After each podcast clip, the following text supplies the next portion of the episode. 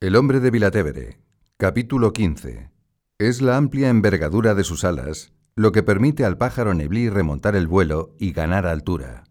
Pero es la ligereza del fuselaje, la levedad de su cuerpo, el vaciamiento de toda carga superflua y lastrante, lo que imprime agilidad, soltura, versatilidad y sutileza a sus evoluciones en el aire.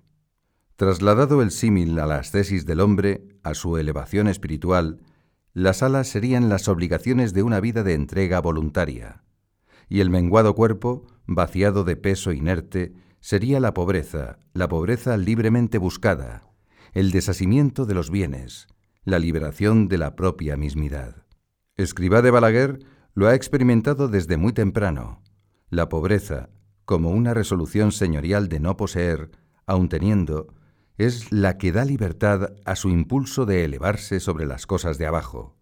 La pobreza, no como estatus social, sino como actitud vital, es la que atenúa y adelgaza la pesantez del yo. Es la que corta hasta el más fino hilván de atadura con toda esa quincalla que llamamos bienes de la tierra. Tiene mucho que ver ese desamarre de posesiones con la soltura de lazos, con la soltería emancipada del célibe, ceibe, vaciado, liberado.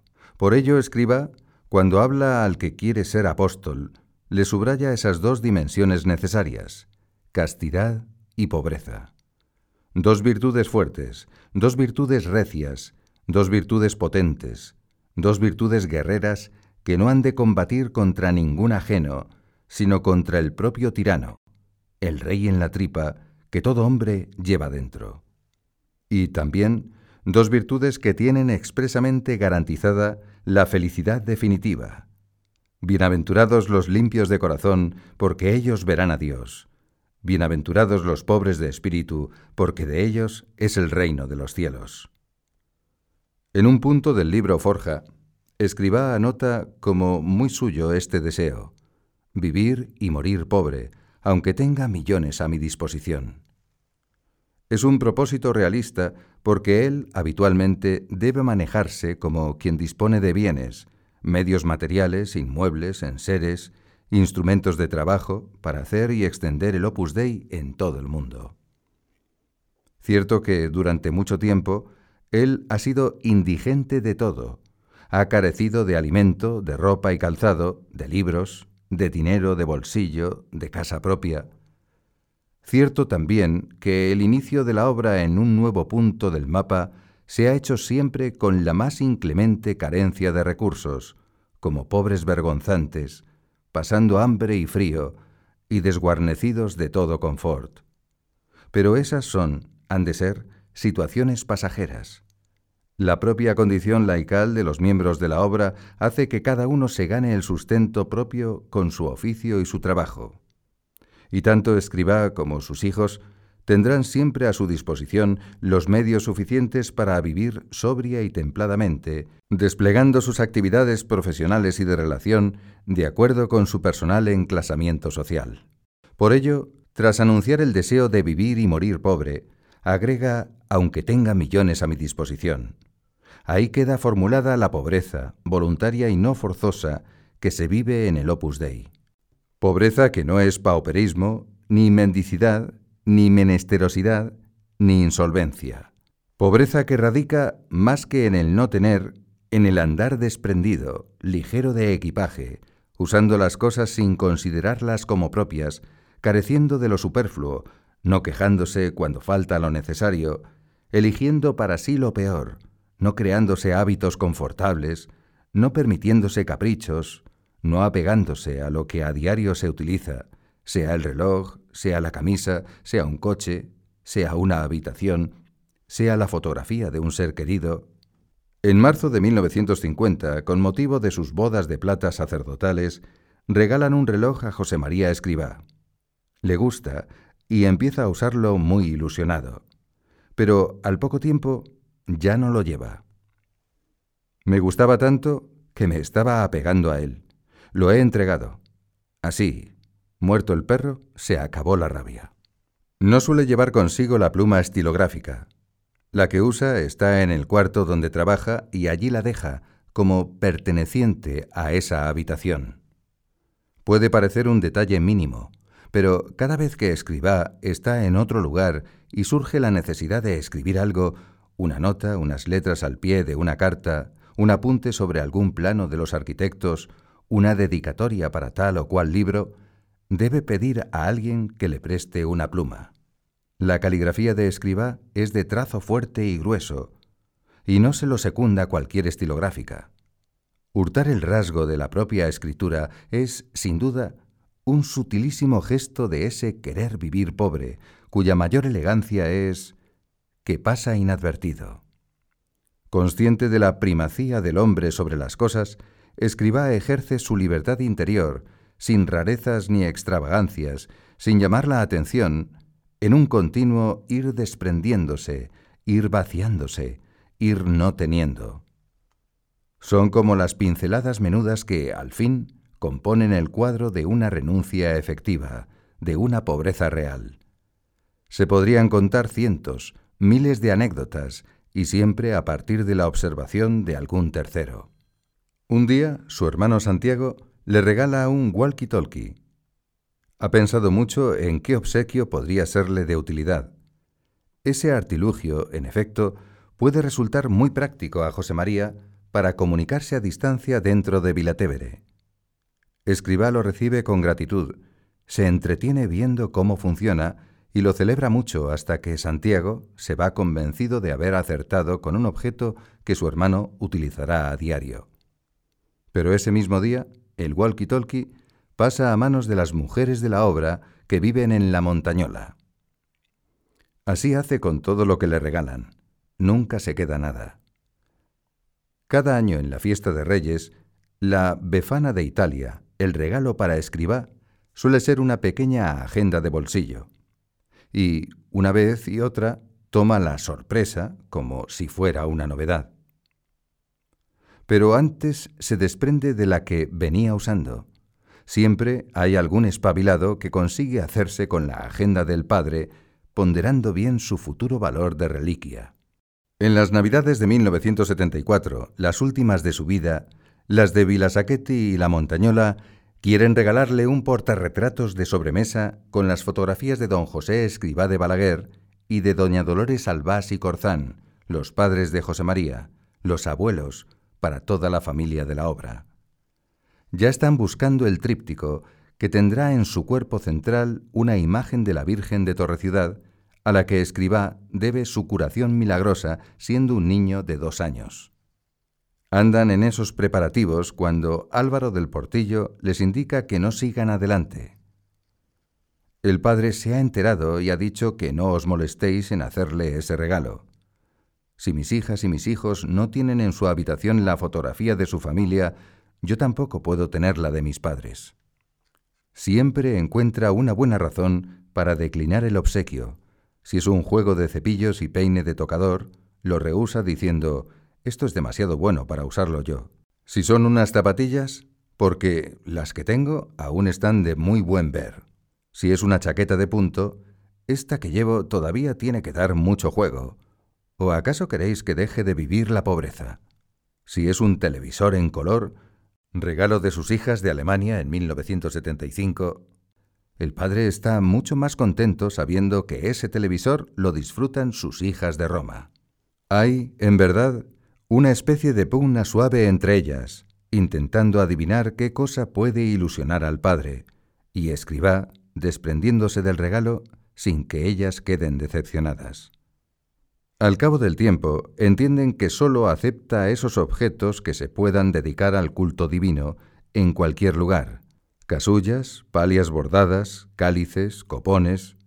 Ahí sí, ahí todo gasto le parece poco. Los varones han resuelto el asunto renovándole cada año la agenda y, como tope extraordinario, un lapicero o un bolígrafo rojo.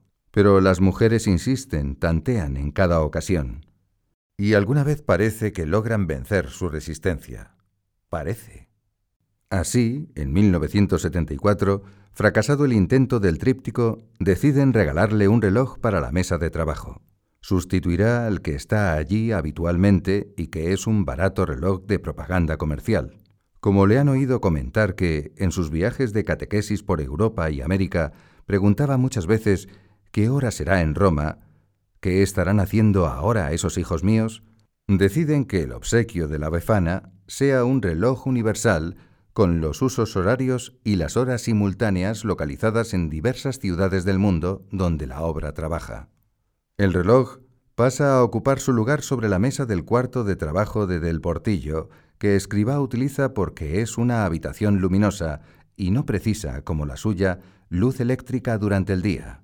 Pero antes que transcurra una semana, el sacerdote Javier Echevarría llama a Carmen Ramos y a Malis Cooking y les entrega una caja que ellas reconocen como el estuche del reloj universal. Su desconcierto es grande al abrirla y ver que el reloj está dentro. Piensan que don Javier se ha confundido. Don Javier, este reloj es el que le hemos regalado al padre. Sí, ya lo sé, pero ¿qué queréis que yo haga? El padre se está desprendiendo de todo lo que más le gusta. Y esto le gustaba mucho. En su dormitorio, Escribá tiene lo imprescindible y de calidad modesta. La silla es de madera, sin tapizar.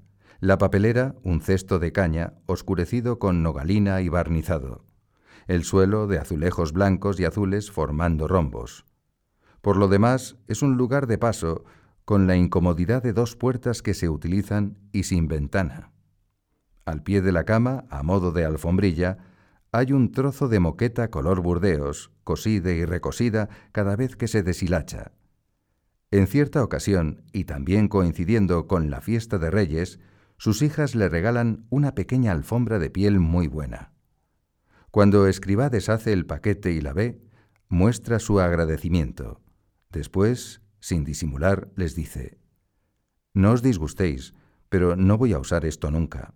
Las cosas buenas tienen que ser para el Señor. A mí me basta y me sobra con esa moqueta que tengo.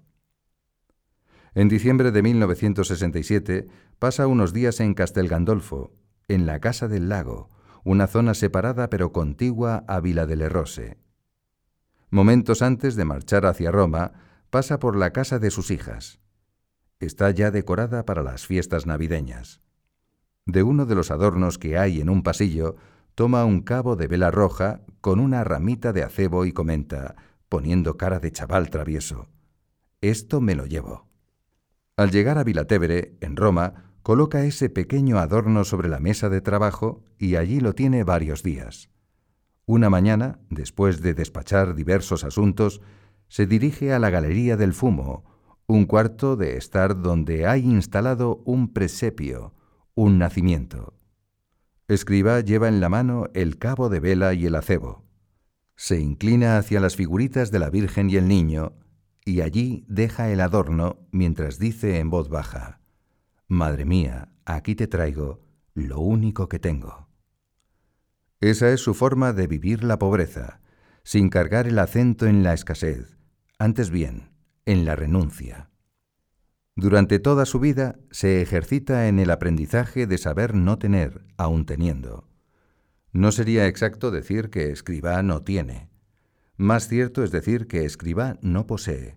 No quiere sentirse dueño ni propietario de nada, por eso cuida las cosas como si las tuviera en depósito y hubiese de traspasarlas íntegramente a otros, a los que vengan detrás. Y así no subraya los libros, no maltrata la ropa, abre y cierra las puertas no con el descuido del andar por casa, sino con la delicadeza que lo haría estando en la casa de otro, aunque no es esta la única razón de esos cuidados. Es, también y sobre todo, que tiene en mucho aprecio el valor de lo pequeño. Las almas grandes, escribe en camino, tienen muy en cuenta las cosas pequeñas. Para él no son nunca minucias. Durante la jornada se entrena apilando montón de muchos pocos, en detalles nimios, pero que suponen andar muy atento a Dios, muy en presencia de Dios. Ha comprendido bien que a un cristiano corriente rara vez se le presenta la oportunidad de protagonizar una gran epopeya, en cambio, lo pequeño, sin brillo y sin valor, está siempre al alcance de la mano. No cabe desdeñarlo. Cada pequeñez es una ocasión. Ha cerrado el camino, llega a decir, si desprecias las cosas pequeñas. Y en tal filón cifra el heroísmo. La perseverancia en las cosas pequeñas, por amor, es heroísmo. Esa es su materia prima para transformar la prosa diaria en endecasílabos, verso heroico, para trascender lo que es insignificante, fabricando sustancia de eternidad.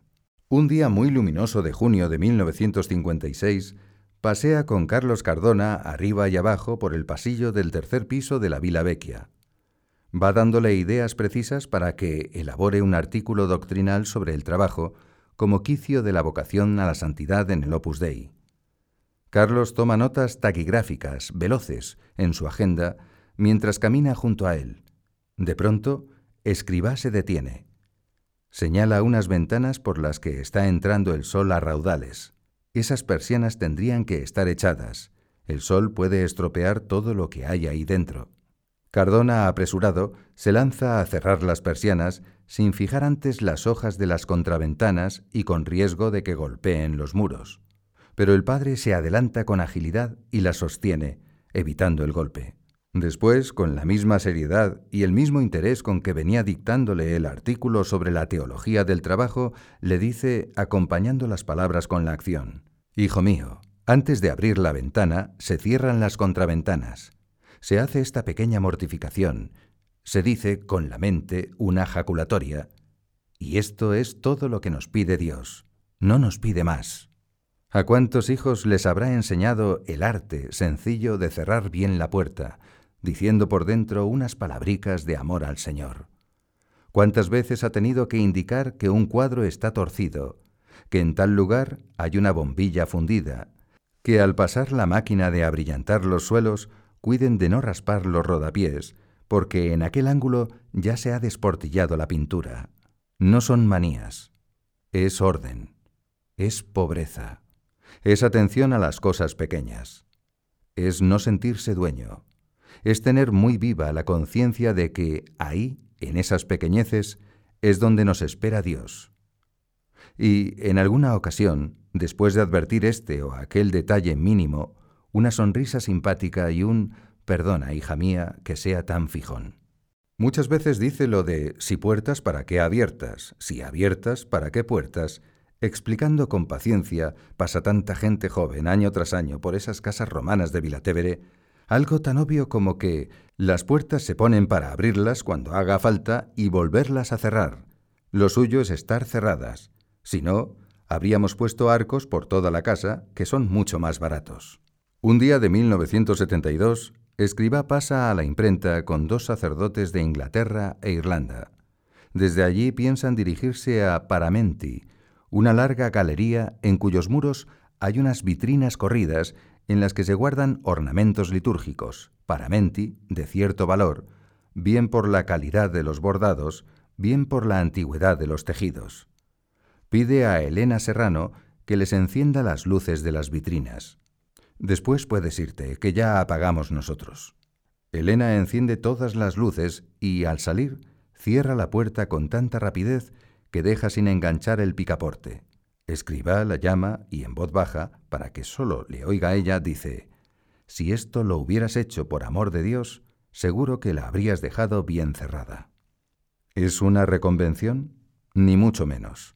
Es una invitación a trascender lo trivial, a descubrir el filón, la substancia de amor de Dios que puede hallarse en el movimiento simple y mecánico de cerrar una puerta. La pobreza que José María Escribá vive y enseña tiene otras dos connotaciones interesantes. Es una pobreza laical, de gente corriente que en nada exterior se distingue de los demás conciudadanos. Por tanto, no puede ser pobreza gazmoña, ni indigencia estrafalaria, ni pobretonería cursi. No debe llamar la atención.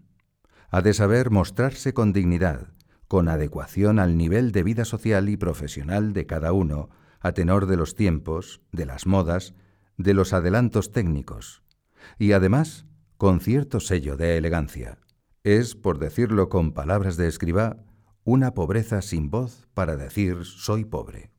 Por otra parte, no es una pobreza colectiva, sino determinadamente personal. Cada quien calibra sus necesidades. Adquiere y utiliza los medios materiales que precisa, cuidándolos para prolongar su duración y su buen estado. Lleva cuenta de sus gastos.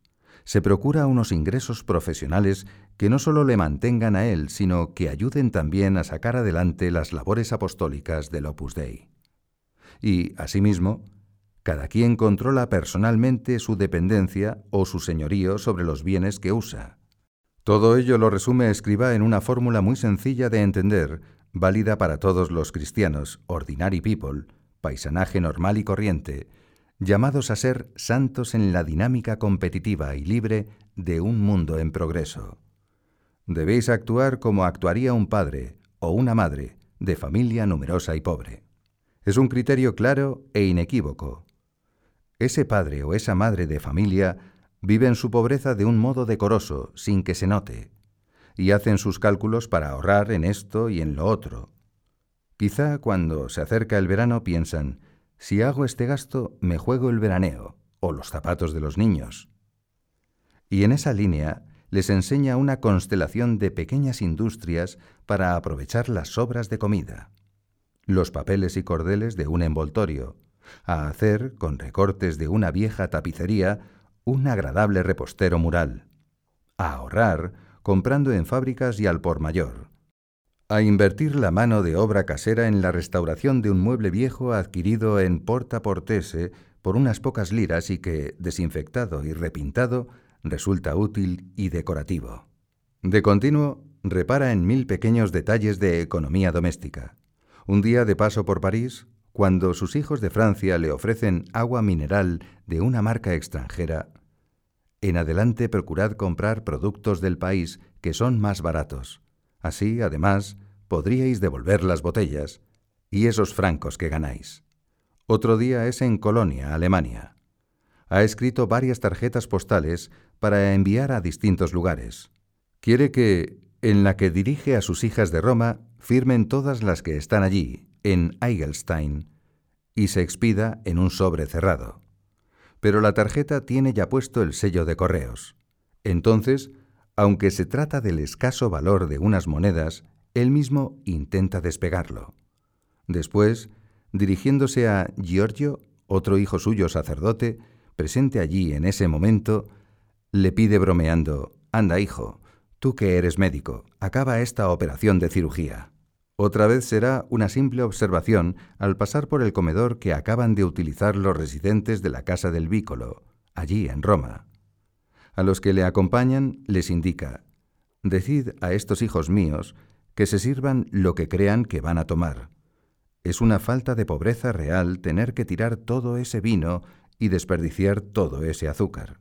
En efecto, en muchos vasos quedaban restos sobrados de vino y azúcar sin remover en varias tazas de café.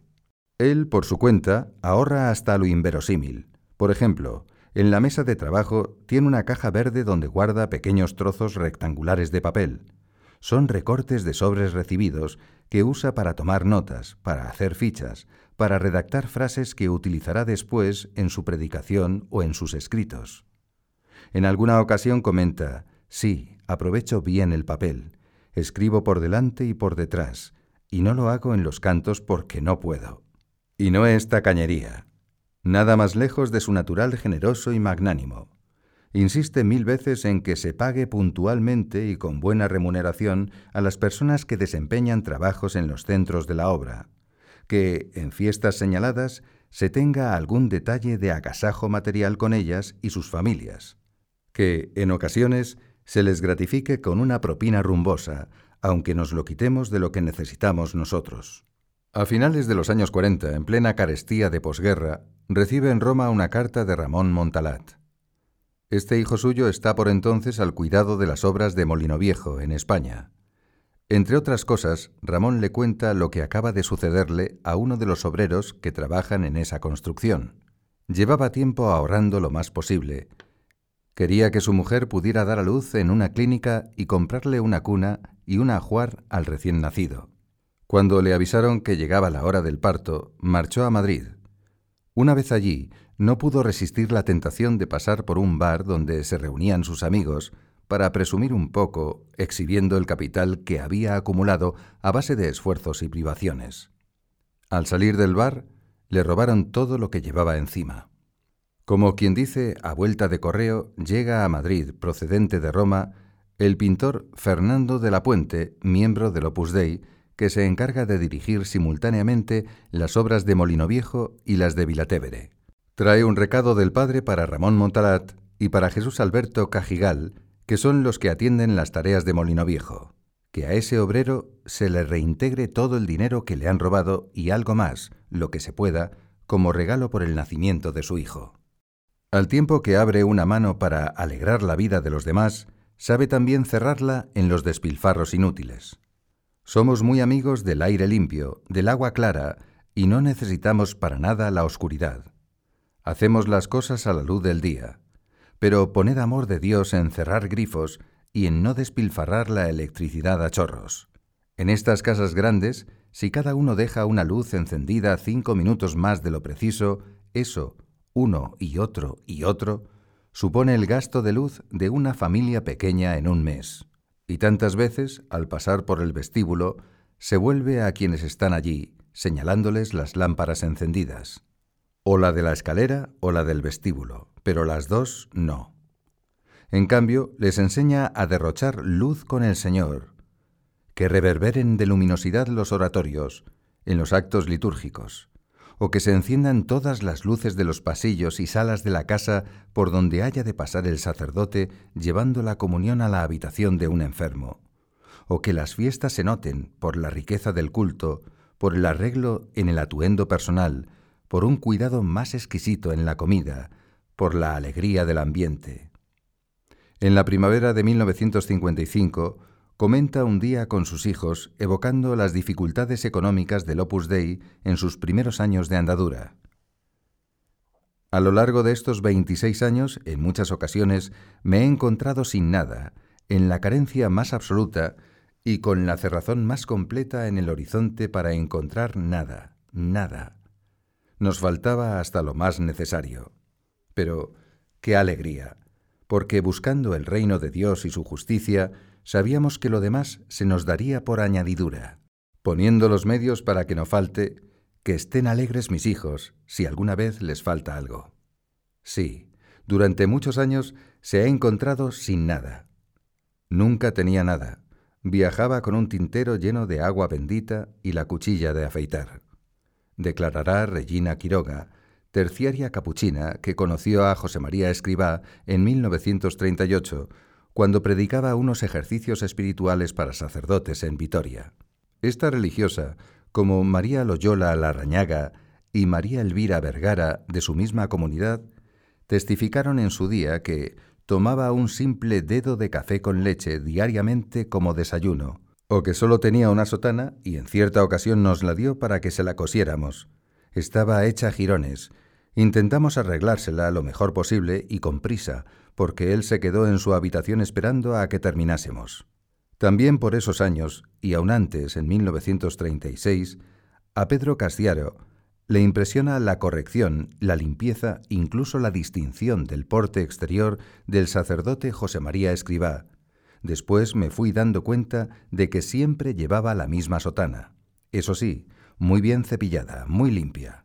También observé que, al celebrar la Santa Misa, hacía las genuflexiones no sólo pausadamente y con un recogimiento impresionante, sino de tal modo que el pie derecho quedaba oculto bajo la sotana y el alba. Cuidaba con naturalidad que no se le vieran las suelas de los zapatos. Y es que, por muy limpios y lustrosos que estuviesen, necesitaban urgentemente un par de suelas, o mejor, su sustitución por otros nuevos.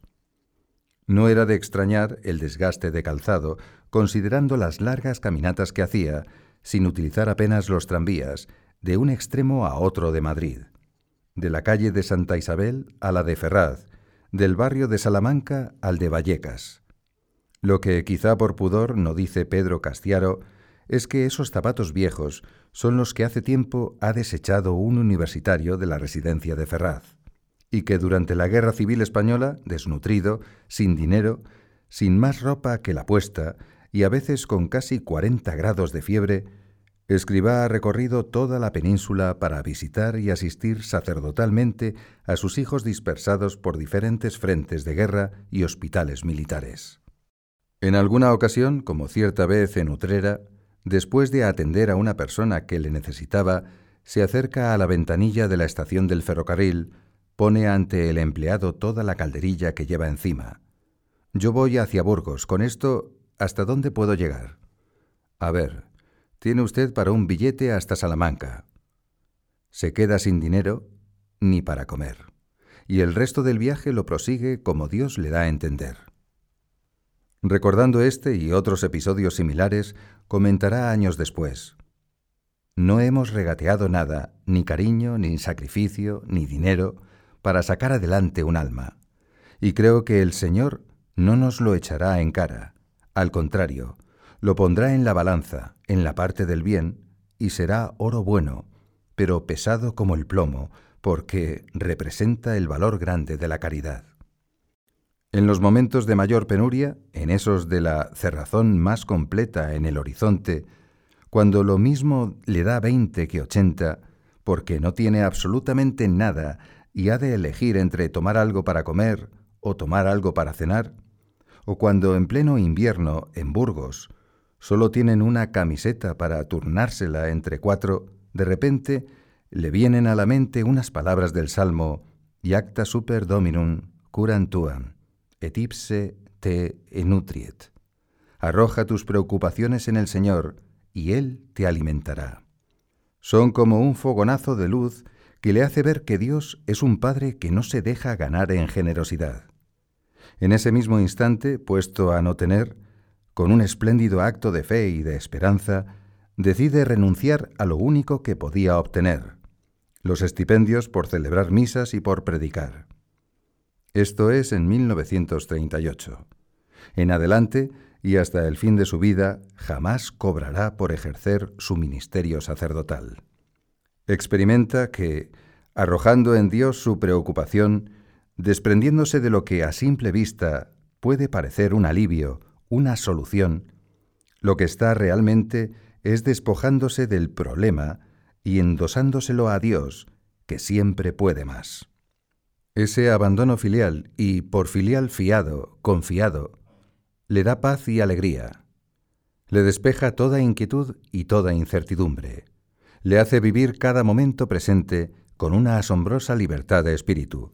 Sobre este sentido, no teórico, sino vivido, de lo providencial, explicará años más tarde, en 1973, durante una tertulia con hijos suyos en Barcelona. No teníamos nada. A veces me encontraba con lo que necesitaba, con las pesetas y hasta los céntimos contados, los que en aquel momento eran necesarios. Entonces no lo entendía, pero ahora lo comprendo bien y veo que es una muestra clarísima de la divina providencia. Si la obra de Dios se hubiese hecho con el dinero de los hombres, poca obra de Dios sería.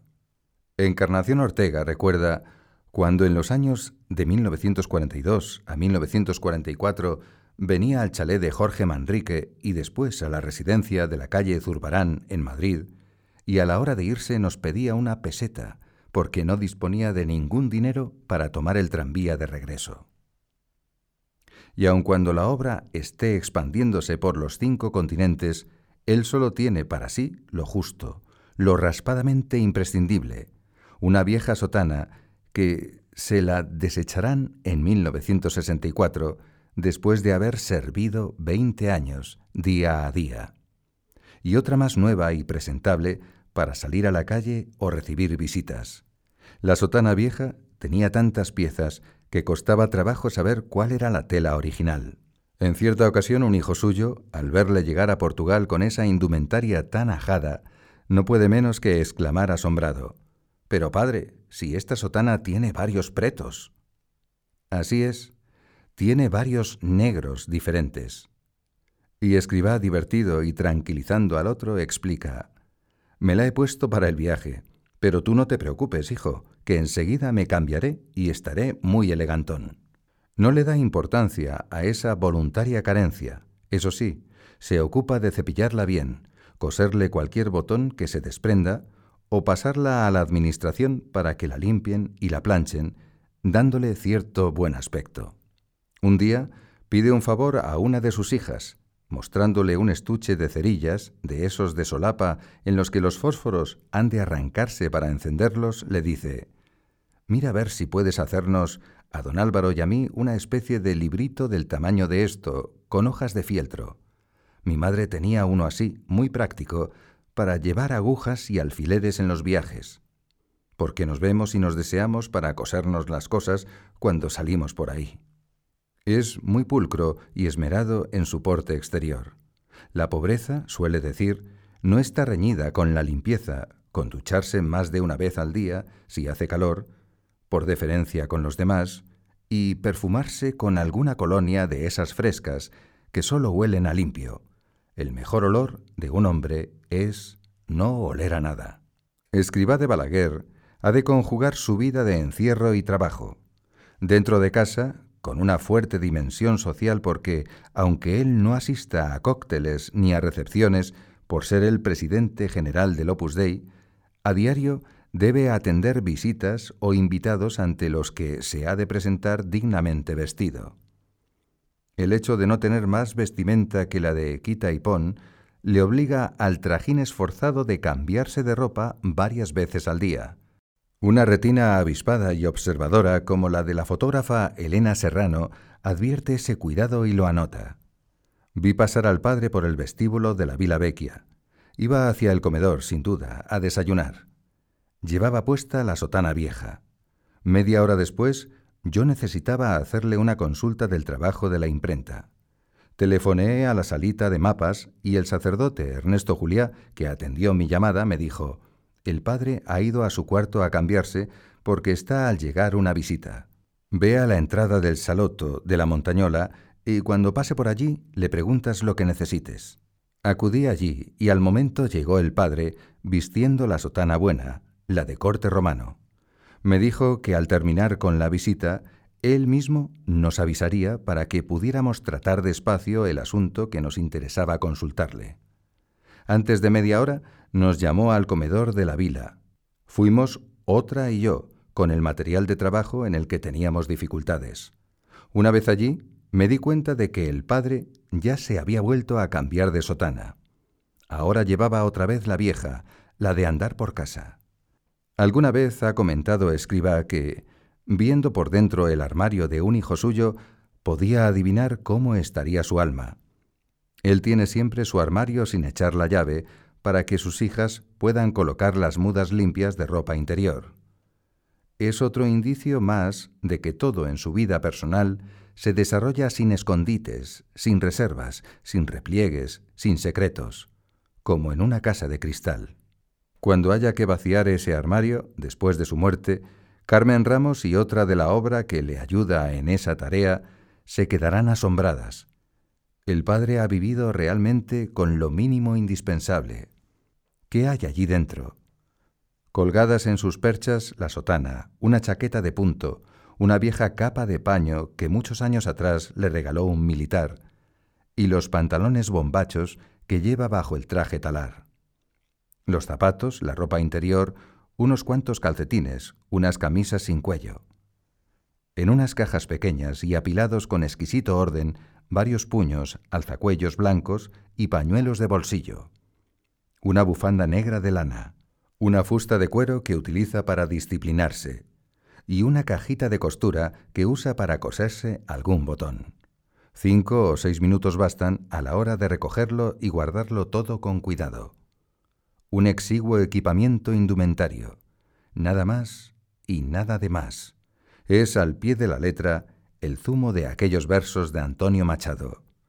Y cuando llegue el día del último viaje y esté al partir la nave que nunca ha de tornar, me encontraréis a bordo, ligero de equipaje, casi desnudo, como los hijos de la mar.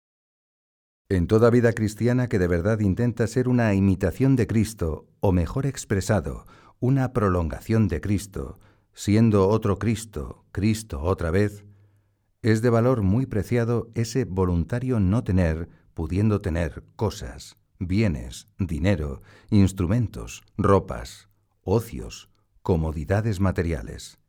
Es costoso y meritorio ese deliberado desprendimiento de propiedades y de usos. Pero aún es más elevada y más profunda la pobreza de quien continuamente se expropia de aquello que siempre tiene consigo, la intimidad, el tiempo y el proyecto vital que viajan con el hombre.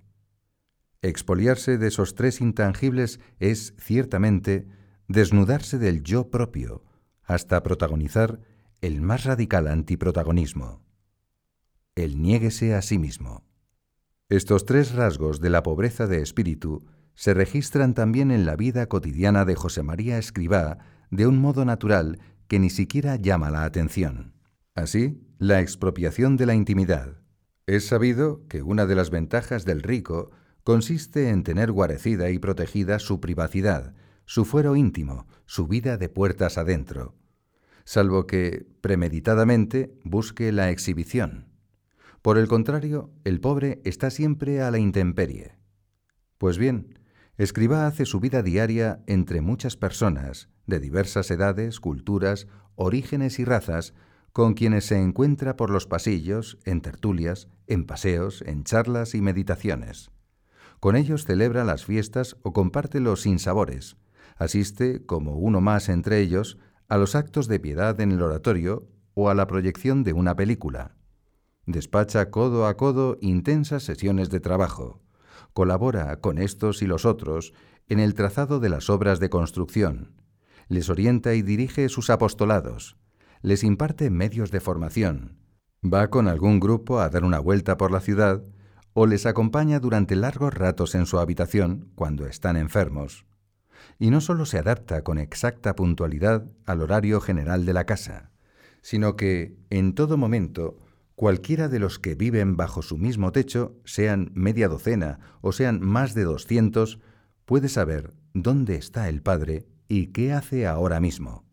No tiene refugios de tiempo ni de lugar para estar a solas en sus cosas o sencillamente para relajar la musculatura de quien se sabe visto y observado, de continuo, como modelo ejemplar. Escriba ha de ser y mostrarse tal cual es, a toda hora y en toda circunstancia, sin madriguera de penumbra para una cabezada, para un bostezo o para una lágrima. Y, a un nivel más soterrado aún, más de conciencia, toda la intimidad de su vida interior la deposita cada semana o cada día en las manos de su confesor y confidente Álvaro del Portillo y en las de Javier Echevarría, uno y otro son sus custodes. Todas las cuestiones pequeñas o grandes que afectan a su humanidad física y a su desenvolvimiento doméstico, desde decir que le duelen los derrames sinoviales que tiene en los codos, o que no ha podido dormir en toda la noche, hasta pedir un vaso de agua cuando la diabetes le provoca una sed insoportable. Todo, ya sea la oscura e íntima orografía de las muelas, ya sea el más sublime afecto espiritual, escriba lo participa, lo declara, lo desprivatiza, lo expone a la intemperie para no tener vida privada. Así también la expropiación del tiempo. El pueblo judío, consciente de ser pueblo elegido y depositario de una alianza con Dios, vivía en un continuo y dilatado adviento, entre la promesa hecha a los padres antiguos y la esperanza que habría de satisfacer el Mesías. Para ellos el presente apenas sí tenía un valor de frontera, inasible y efímera, entre el ayer y el mañana. El cristianismo madura y da cumplimiento a la plenitud de los tiempos. Cristo es el hoy, el deseado y definitivo hoy. Con él se inauguran los tiempos nuevos, él es Alfa y Omega. Cristo da a cada hoy un valor único e irrepetible. A partir de Cristo, hoy será la ocasión virtual, merecedora, ganancial. Hoy, el plazo para hacer obras. Hoy, el día de la salvación. Hoy, el tiempo de caminar mientras hay luz. Quien quiera seguirle, habrá de tomar su cruz de cada hoy. Quien tenga necesidad de algo, deberá pedir su ración para la jornada. El pan de cada día, dánosle hoy. Con Cristo, ciertamente, ya no hay razón para la nostalgia, pero tampoco hay margen para la despensa preocupada, para el ahorro que se afana en abastecer el futuro. Bástele a cada día su propio afán. Escriba de Balaguer resume en una frase muy sencilla lo que es, sin duda, un descubrimiento del más genuino existencialismo cristiano. Pórtate bien ahora, sin acordarte de ayer, que ya pasó, y sin preocuparte de mañana, que no sabes si llegará para ti. Pero además de subrayar la importancia existencial del hoy como cancha real de tiempo disponible, aplica el foco a cada parcela instantánea de ese hoy. Anima a la vivencia intensa del odi et nunc, del hoy y ahora. Es muy suya, muy del argot de su lucha espiritual, la dinámica y concreta expresión nunc chepi, ahora empiezo. Para el verdadero pobre, el ahora es su mendrugo de oportunidad, el instante presente, vivido subespecie eternitatis, como ocasión y herramienta para fabricar eternidad. Escriba apura el tiempo avariciosamente, haciendo rentables las horas de 60 minutos y los minutos de 60 segundos. Por eso no necesita reloj. Detrás de un trabajo hago otro, después de un asunto el siguiente, así hasta desear morir exprimido como un limón. No necesita reloj, porque se entrega full time a su misión. Lo más importante es siempre lo que hace en ese momento. Vive con serena avidez el hoy y ahora. Su lucha por erradicar defectos y adquirir virtudes es de ritmo intenso, de objetivos breves, de escaramuzas puntuales, de contabilidad concreta, de examen diario. Un examen fino y agudo que menudea al despertarse por la mañana, al mediodía, por la tarde y ya de noche.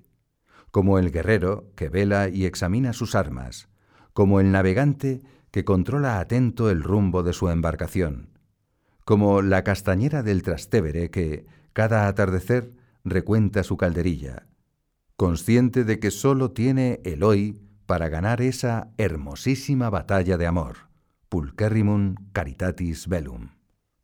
Un día de primavera de 1960, charlando con un grupo de hijos suyos en Vilatevere, les comenta, A mí no me queda tiempo para pensar en mí mismo. Estoy siempre pensando en los demás y en Jesucristo y por él en los demás y en mí. El examen de mediodía es Jesús te amo y tirar pa'lante sobre alguna pequeña cosa concreta. No tengo tiempo, y al llegar la noche, Señor, si no he pensado en mí en todo el día. Es pobre de tiempo. Quiere serlo. Estrena cada nuevo hoy sin solazarse en los esfuerzos de ayer y sin entretenerse en la esperanza de mañana. Hoy al día y con lo puesto, ligero de equipaje, al paso, atravesando intensamente el hoy. No tiene planning, ni margen de acampada para el asueto, ni fondo de pensión para el día de mañana. Ni se permite endosos al futuro, ni contrae deudas con un porvenir que no le pertenece. Trabaja hoy, resuelve hoy, reza hoy, ama hoy. Mañana es el adverbio de los vencidos, el refugio de los cobardes, el colchón de los perezosos, el recurso de los calculadores, la holgura de los ricos. En cierta ocasión, algunos muchachos de la obra quieren regalar a Escriba un planning de agenda de esos que se pliegan y despliegan en acordeón. Le explican las ventajas de tener a la vista todos los meses del año. Escriba rehúsa el obsequio. Hijos, yo no necesito planning. Mi vida está en las manos de Dios. No puedo andar calculando como un estratega. Yo vivo el hoy y el ahora. Y sé que tempus breve est, es breve el tiempo para amar a Dios, que es, en definitiva, dar la vida, sino dar el tiempo en que esa vida se hace. Y así, en fin, el tercer rasgo de esa pobreza quinta esencial, la entrega del proyecto. José María Escribá está desprendido incluso de esa investidura divina, de esa misión vocacional que se le encomendó el 2 de octubre de 1928, hacer el Opus Dei en el mundo. Al menos en dos ocasiones, una vez el 22 de junio de 1933 en la Iglesia del Perpetuo Socorro de Madrid y otra en septiembre de 1941 en la Colegiata de la Granja de San Ildefonso, un pueblo de Segovia, Escribá sintió la tentación, el acobardamiento moral, la incertidumbre intelectual, la duda cruel de que la obra podía ser un invento suyo, una falacia de su imaginación con la que él, sin quererlo, estaría engañando y embaucando a otros. En los dos momentos tuvo la misma reacción. Encararse a Dios con sinceridad y con humildad, pidiéndole, urgiéndole, Señor, si la obra no es para servirte, para servir a tu iglesia, destrúyela. Haz que se destruya inmediatamente.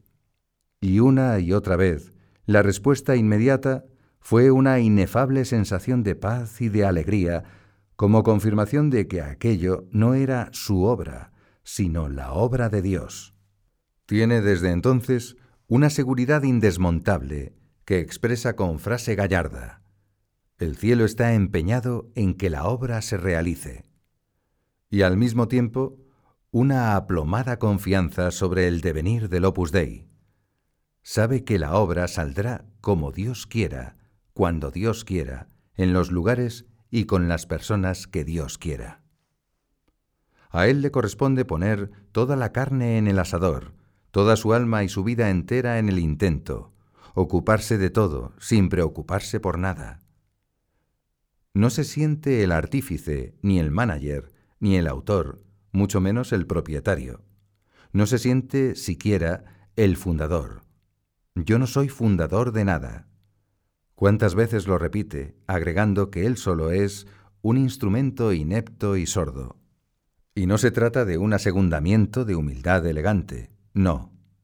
Escriba está seguro de que el fundamento de la obra no es ni una idea genial, ni un impulso de audacia, ni un esfuerzo tenaz. Él ha sabido siempre que la obra existe como iniciativa divina.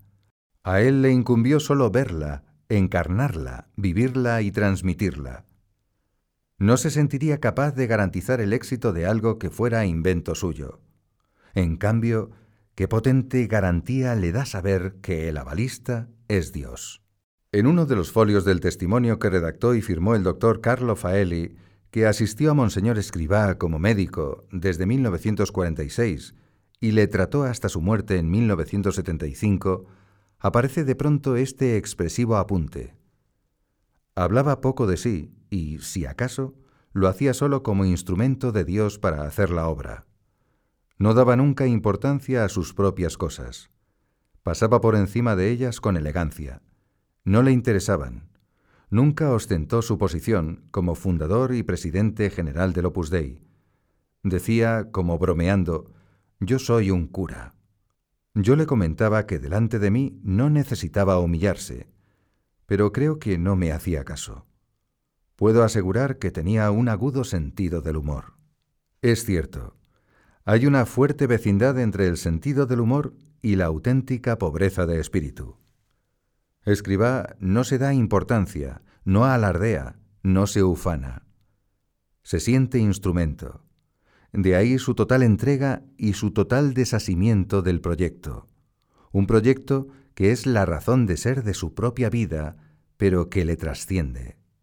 El trazado de la vida de José María Escribá responde, en exclusiva, a la vocación, al encargo de hacer el opus dei para servir a la Iglesia y a ello se ciñe enteramente y siempre.